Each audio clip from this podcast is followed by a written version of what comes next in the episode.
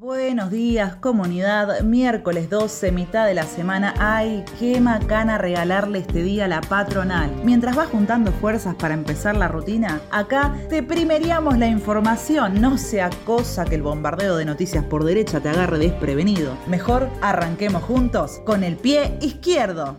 Sigue la gira europea de Alberto Fernández que aterrizó en Francia. Estamos avanzando bien con el Club de París, dijo. El gobierno busca patear el pago de mayo para después de cerrar con el FMI, pero dejan claro que van a pagar hasta el último dólar.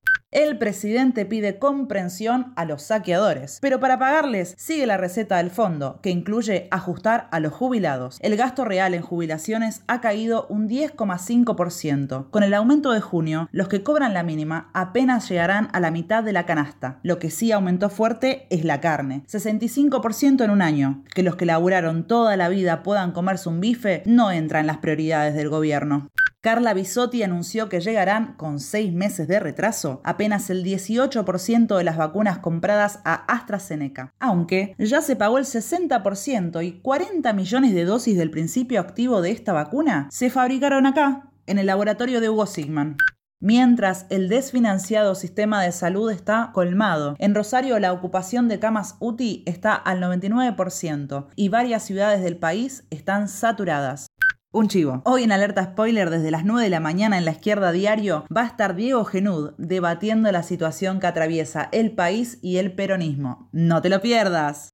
Hoy, desde las 8 de la mañana, trabajadores de MCM, tercerizada de seguridad del ferrocarril Roca, marcharán hacia trenes argentinos. La empresa los terceriza y hace negocios millonarios con aportes del Estado.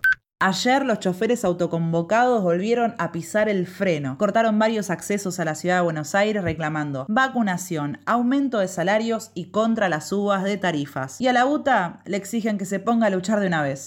Netanyahu amenaza con redoblar la agresión del Estado de Israel sobre la franja de Gaza. En Argentina, la Cancillería jugó a los dos demonios e igualó la legítima defensa del pueblo palestino con el ataque del ejército israelí financiado por Estados Unidos. Hoy una nueva jornada de paro y manifestaciones en Colombia, tras el fracaso de la mesa de negociaciones. El gobierno de Duque no cede y la enorme rebelión puede seguir creciendo. Desde Argentina, Norita Cortiñas le dejó un mensaje al presidente. Paren de desaparecer gente. ¿Dónde está Tehuel de la Torre? Se cumplieron dos meses desde su desaparición.